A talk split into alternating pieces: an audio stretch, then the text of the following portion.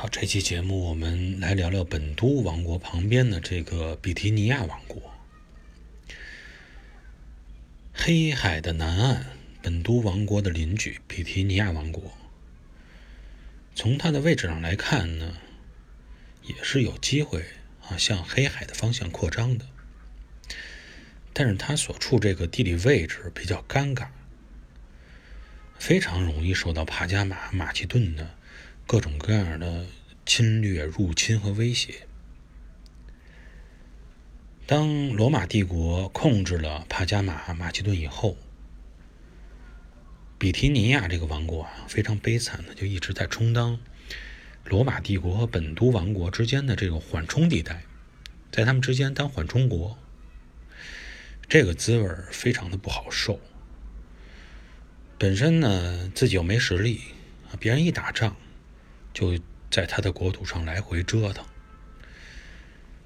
在夹缝中求生存这种感觉，让他感觉非常的难受，所以在公元前的七十四年，已经不愿意在这种夹缝中求生涯的这种比提尼亚王国的国王，跟之前的帕加马国王一样，干脆我把我的王国呀送给你罗马帝国算了，我不要了，啊，就算是遗赠。我也不给我的后代了，我给你了。罗马吞并了比利尼亚，就预示着他将与本都王国开始他的最后一次大战。公元前的六十五年，经历过三次战争以后，罗马就是攻占了本都王国在小亚细亚的全部的领土。后来呢，本都王室退守黑海北岸，以这个波斯普鲁斯啊进行。再次的立国，想能不能看自己试图重返小亚细亚，但是这个努力最终还是被彻底的击碎了啊！击碎他们这个努力的是凯撒，公元前四十八年凯撒所做的。本都王国的这个覆灭呀，实际上就意味着整个希腊地区和再往东的啊中亚地区没有什么力量可以去挑战罗马帝国对东方的征服进程。唯一说还有可能阻止罗马继续东进的，那可能就剩下伊朗高原崛起的帕提亚王国了。那么这样一种欧亚对抗的模式，其实有点像当年的希腊和波斯之间的对抗模式。不同的就是说，代表欧洲力量的这个罗马帝国已经统一了整个地中海的周边地区，力量也是比以前更加强大。所以在这样的背景下，这一次这个对抗是一个天平啊，实际上是向欧洲这边倾斜的。罗马获得了小亚细亚半岛这么一个兵家必争之地，甚至于说美索不达米亚地区也开始逐步成为罗马和帕提亚王国之间的争夺的焦点。那么，罗马帝国究竟能否复制亚历山大当年创下的辉煌？实际上，这一点是，嗯，存在一些疑惑，或者存在一些不确定性的。一方面呢，是由于他本身实力所造成的。现在局势跟以前已经不一样了，他有没有这个能力做到这样的伟业，是存在不确定性。还有一方面，这罗马帝国啊。他的关注的焦点不仅仅像亚历山大那那样啊，只是针对于东方，向东方不停的扩张。在西方依然有一些地方值得他去探索，对他存在很大的诱惑力。比如说，对于他来说的外高卢地区就是一片他还没有去征服的新大陆，等待着罗马帝国去彻底征服。而实际上，在西方的这种征服开战啊。对高卢的这个征服，也整个为欧洲的新的历史开辟了新的一个章节。这个章节实际上就属于是欧洲的帝国时代的开启。在它向西方扩张之前呀，我们先来看看罗马目前处于什么样的状态。罗马彻底击败了迦太基以后，在希腊世界又取得了一场一场的胜利以后，实际上罗马帝国内部啊发生了一些关键的变化。对于罗马帝国的统治阶层来说，他们发现了一个问题，就是虽然自己的公民比较多，获得公民权的那些农民比较多，但是相比于那些通过战争获得的战利品，也就是那些征战获来的奴隶相比，这些农民啊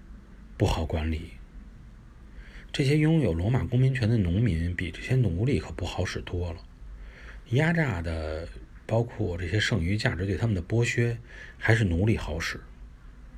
所以在这种情况下，整个这个土地的集中度啊，开始变得越来越集中，导致最后出现了什么结果？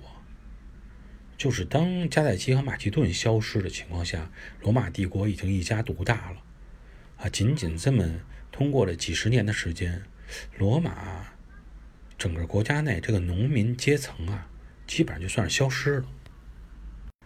土地随着兼并逐步的减少，那么罗马的农民阶层逐步的消失，这就造成了出现两大问题了。一个就是人口啊出现了这种巨幅的畸形的增长，而另一方面呢，军队的战斗力。却在不断的下降。那么，有的朋友说，呃，人口怎么会突然间增加？这就是刚才已经说哈，大量外来的奴隶输入是一个原因。而这些大量外来奴隶的输入，也不可能说挤压的让原来的那些具有公民身份的公民啊、农民消失，人家本身还存在着。那么这样呢，罗马的人口就出现了一个绝对数量的一个。跨越式的大幅增长，但同时呢，由于土地越来越集中，导致那些具有公民权的公民、农民逐步的失去了土地和自己的工作机会，不得已只能向城市去集中，啊，在那么第二产业、第三产业中寻找自己能够生存的机会。但本身呢，工作机会不可能有那么多，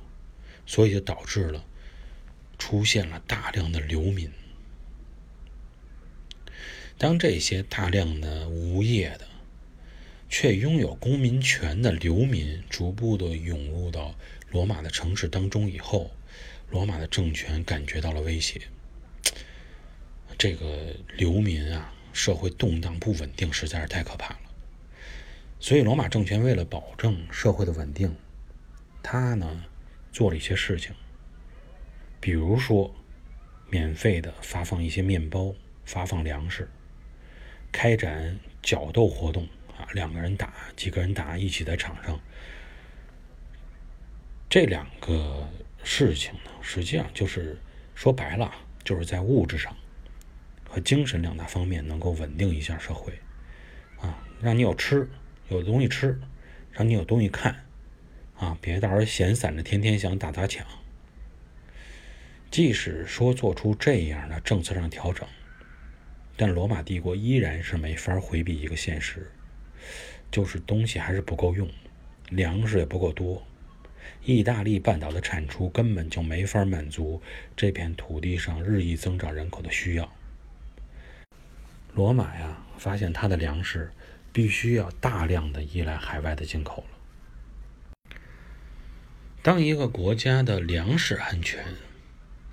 受到了威胁。比如说，它必须是依靠海外进口的时候，那么就存在一个它可能要受制于人了。如果不想受制于人，